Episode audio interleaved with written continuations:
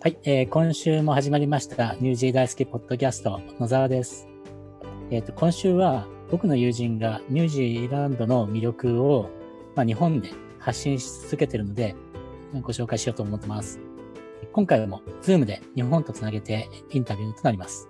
改めまして、ニュージーランド写真家の富松拓也さん。こんにちは、はい。こんにちは。よろしくお願いします。富松さんっていうのもちょっと恥ずかしいんで、トミーでいいですか？そうですね。あの、はい。いつも通り読んでいただければと思います。すいません。はい。はい。えトミー、あの、さっきあの、紹介でニュージーランド写真家って紹介しちゃったんですけど、はい。実際はどんな活動を日本でされてるんですか？そうですね。まあ、肩書きがまあニュージーランド写真家っていうのが一番わかりやすいのかなっていうところで、そういった肩書きなんですけど、まあ僕自身のまあコンセプトというか、まあライフテーマが Small is Beautiful っていうことをテーマにですね、ずっと発信をしてまして、まあニュージーランドのこう、僕初めて行ったのが2013年、ワーキングホリデーのタイミングだったんですけど、で、その時に、こう、まあそれまでずっと東京で生まれ育って、会社員やっててっていう感じで、まあとにかくこう便利なのが当たり前。こう人も物も情報も溢れてるのが当たり前な場所でずっと暮らしてきて、でまあ、社会に出てからちょっと体ね、いろいろ壊しちゃったりっていうのがあって、で、まあ、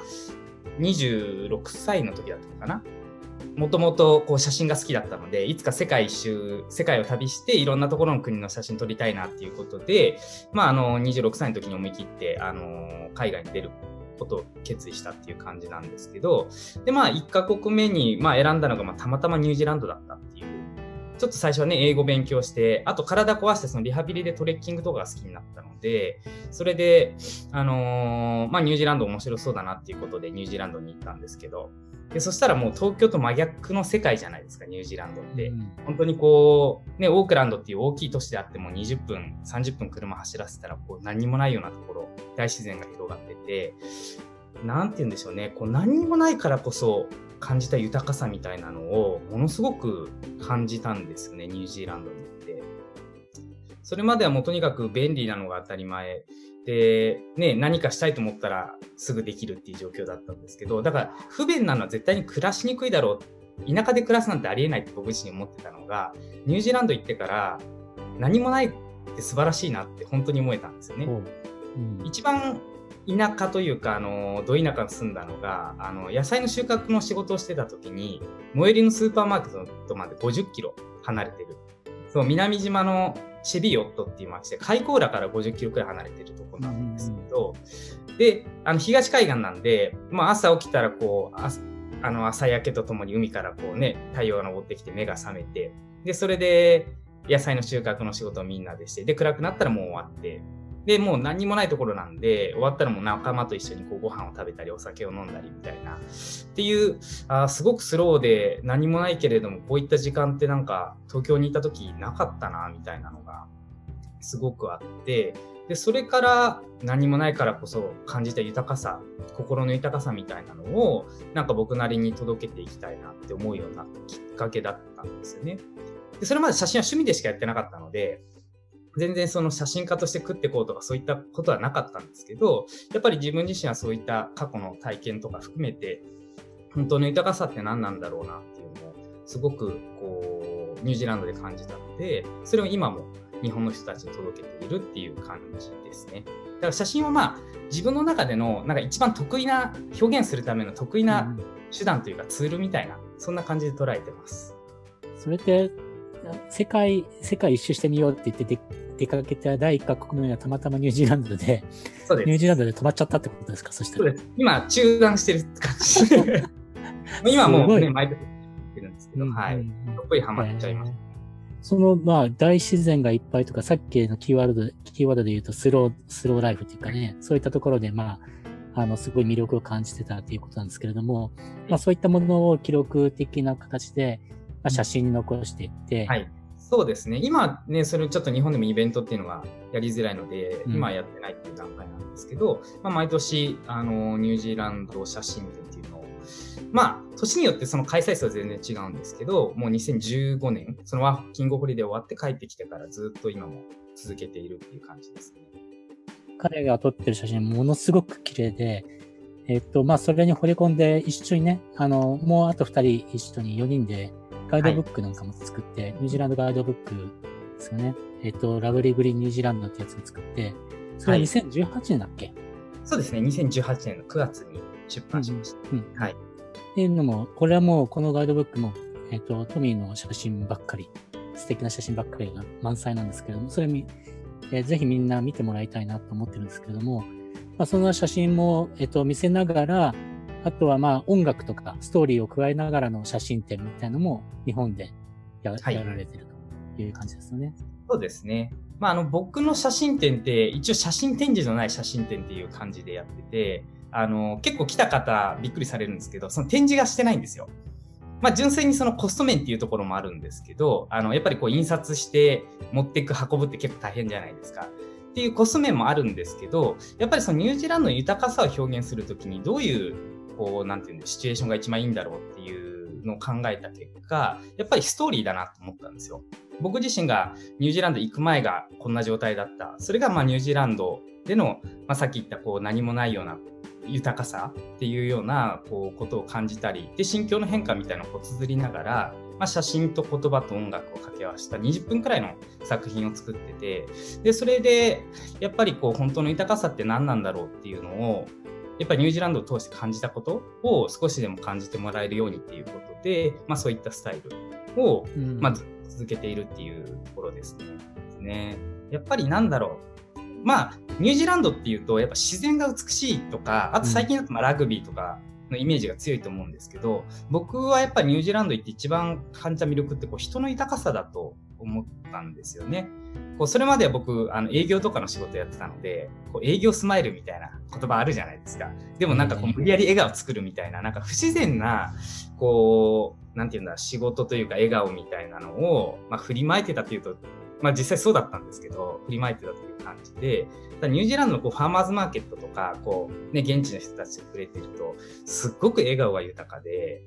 その本当に心から内側から出てる笑顔を見たときに、なんか今までのこう、なんて言うんだろうな、豊豊かさっていう点だな。なんかこう、笑顔がううさんくさかったな、嘘だったなっていうのがあって、そう。う。ん。でそのやっぱ人たち、なんでこの人たちがこんな豊かなんだろう、幸せそうなんだろうっていう、まあ僕なりの追求じゃないですけど、うん。それを知らないとこの国は出れないなっていうので、結果的に、うんえっとワーホリとプラスビザ延長して1年4ヶ月っていう期間、ニュージーランドを滞在して、でそれでまあ出てきたことは、その写真展のタイトル、ニュージーランドのこと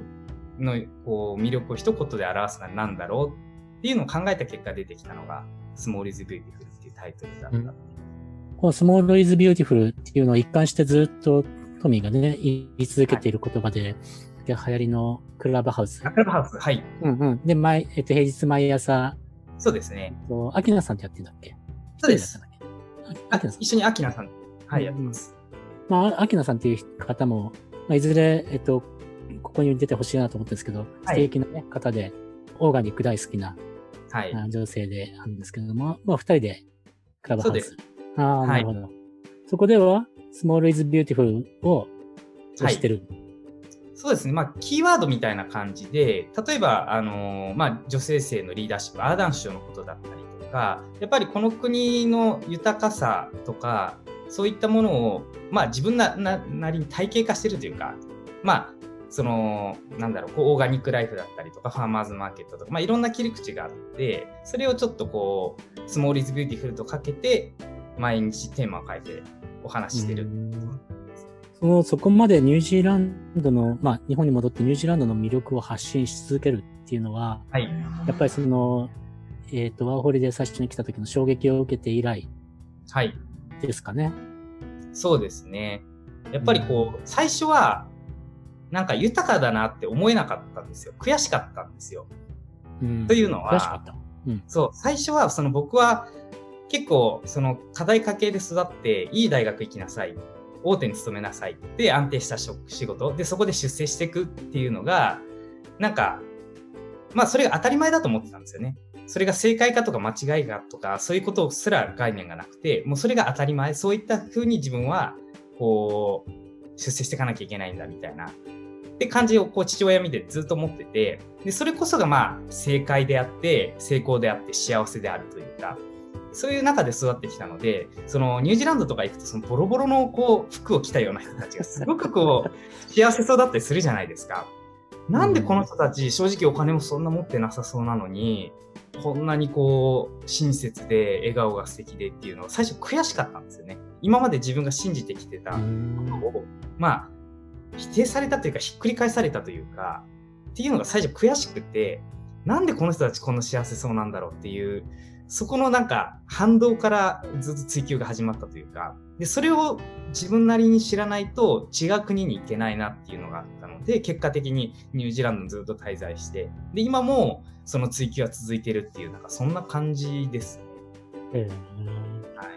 そのワーホリで来て、まあ延長をかけて1年4ヶ月でしたっけ？はい、あの、いて、その後日本に帰って、またその後もニュージーランドにちょこちょこ来たりしてたんでしたっけ？もう毎年必ず、まあ、時期によって違うんですけど、まあ、1ヶ月から長い時で4ヶ月間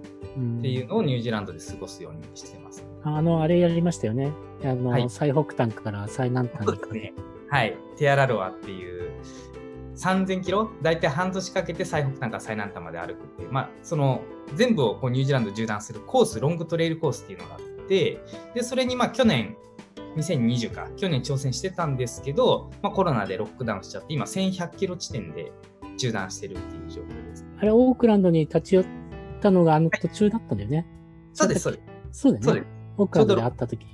はい、600キロくらいかな、スタートしてから。オークランドを寄って、あ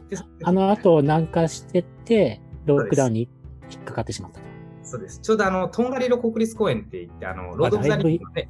はい。うんうんあそこ、そうなんですよ。そこで街に出たらちょっとなんかコロナがどうのこうので、ちょっと怪しいかなっていうところで中断してっていう感じでした。うんうん、よく歩こうっていう気になってるよね。3000キロ。まあ、まあ、普通に考えたら頭おかしいですよね。頭おかしいね。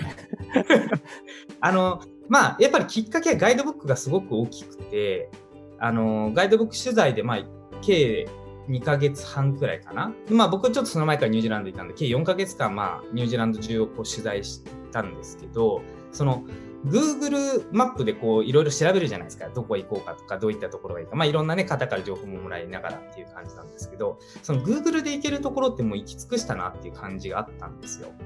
ただ、その、もうニュージーランドいいやってならなくて、もっとすごい国だなと思っちゃった。そのガイドブック録をして。今までその、まあ、貧乏旅行だったので、やっぱりこう、ワーホリの時とかってお金を抑えながらやるじゃないですか。で、それが、やっぱりこう、ガイドブック取材させてもらって、その今まで泊まれなかったようなところに泊まらせてもらったり、行けなかったレストランに行かせてもらって、あ、この国、自分が思ってる以上にすごい国だなって、改めて感じれたので、もっと知りたいな。じゃあ次は何ができるだろう。歩いてみたら違う世界が見れるかもしれないっていうので、歩いてみ信じられない。信じられないわ。いや、まあ自分でも頭おかしいなと思います。でしかもすごい荷物持ってたじゃん。オークランドで会った時。そうなんです。あれ持ってよく歩くよね。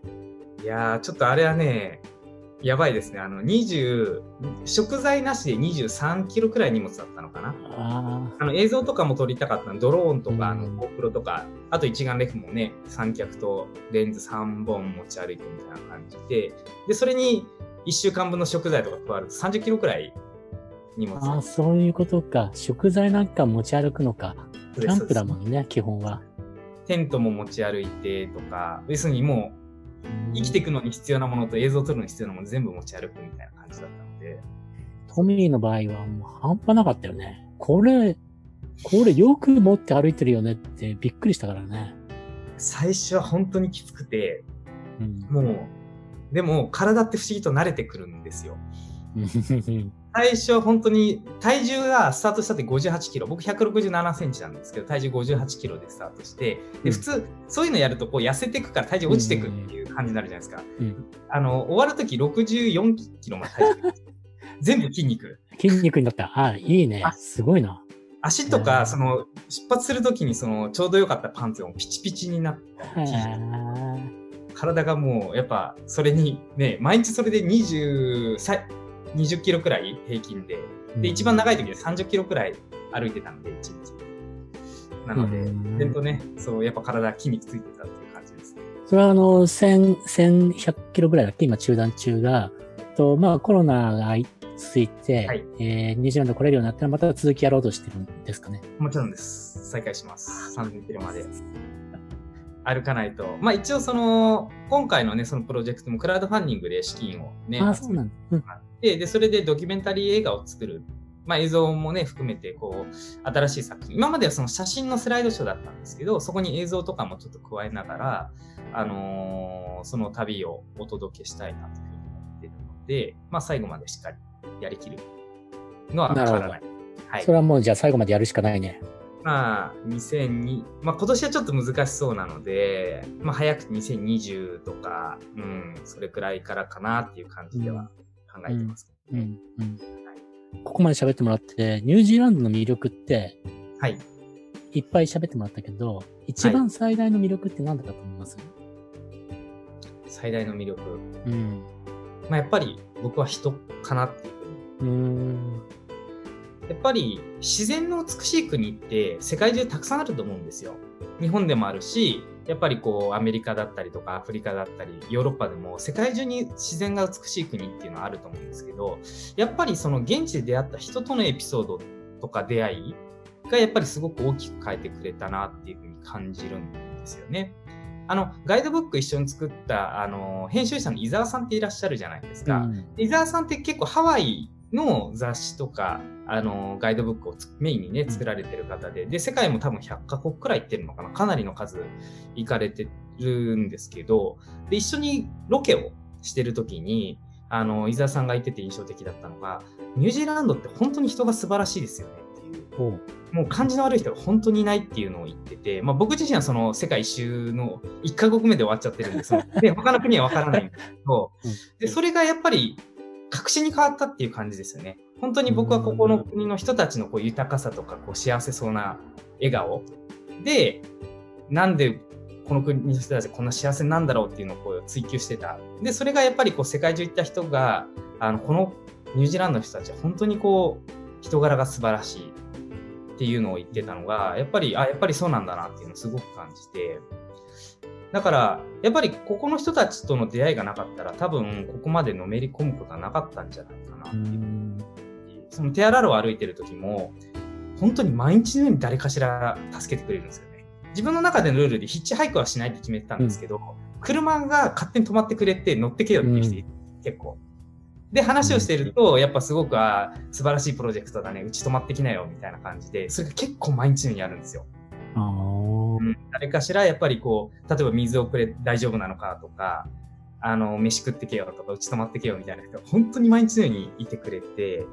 自分が逆の立場だったら、こう外国人が日本歩いてて、うち泊まってけよなんて、いきなり言えないなって思うんですよ。言えないよね。言えないですよね。でそれがニュージーランドの人たちは、もう本当に、特にノースランド、あの、オークランドで北歩いてる時って、本当に毎日のようにいたんですよね。うん。うん。もう、そういう出会いがちょっと感動してしまって、やっぱりこの国の人たちのこう豊かさというか、もっともっと知りたいなって、未だに思いますね、やっぱり。ありがとうございます。はい。あの、いっぱいいろんな魅力発信し続けてくれてて、僕としても本当に嬉しくて、あの、今後も日本で、この時代なんでね、SNS 中心になってくるかと思うんですけれども、ぜひ、えっ、ー、と、引き続きニュージーランドの魅力発信し続けてほしいなと思ってます。さっき、えっ、ー、と、インタビュー中でも触れましたけれども、富永さん、えっ、ー、と、富永さんだって、富の、えっと、クラブハウスなんですけど、平日の日本時間の朝8時から9時まで、 Small is Beautiful っていうのをテーマに、えー、ニュージーランドの豊かさ、はい、ライフスタイルについてなどを配信してます。はい。これ、あれだよね、えっ、ー、と、クラブハウス僕も参加したけど、やり方いまいち分かってなくて、えっ、ー、と、フォローしてなくてもいいんだっけ、はい、えっ、と、その時に、あ、フォローしてると多分、その、なんて言うんでしょう、情報がすぐ飛ぶように。そう、あ、そうかそうか。僕はフォローしてるから、なんか、ピンってきたんですそうだと思います。なるほど。はい、じゃあ、じゃあ、まあ、えっと、皆さん、朝8時です。日本時間。はい、それと、えっと、インスタは、これ ID 言った方がいいのかな？あの、多分、カタカナで富松拓也で検索したら出てくるかと思います。あの、クラブハウスもインスタグラムも。ああ、なるほど。はい。カタカナで富松拓也です。はい。検索してみてください。インスタの方はもう本当素晴らしい写真いっぱい載っかってるんで、見るだけでも本当に価値あるんで、ぜひ皆さんよろしくお願いします。ちょっと一旦区切りまして、ここでプレゼントコーナー挟みます。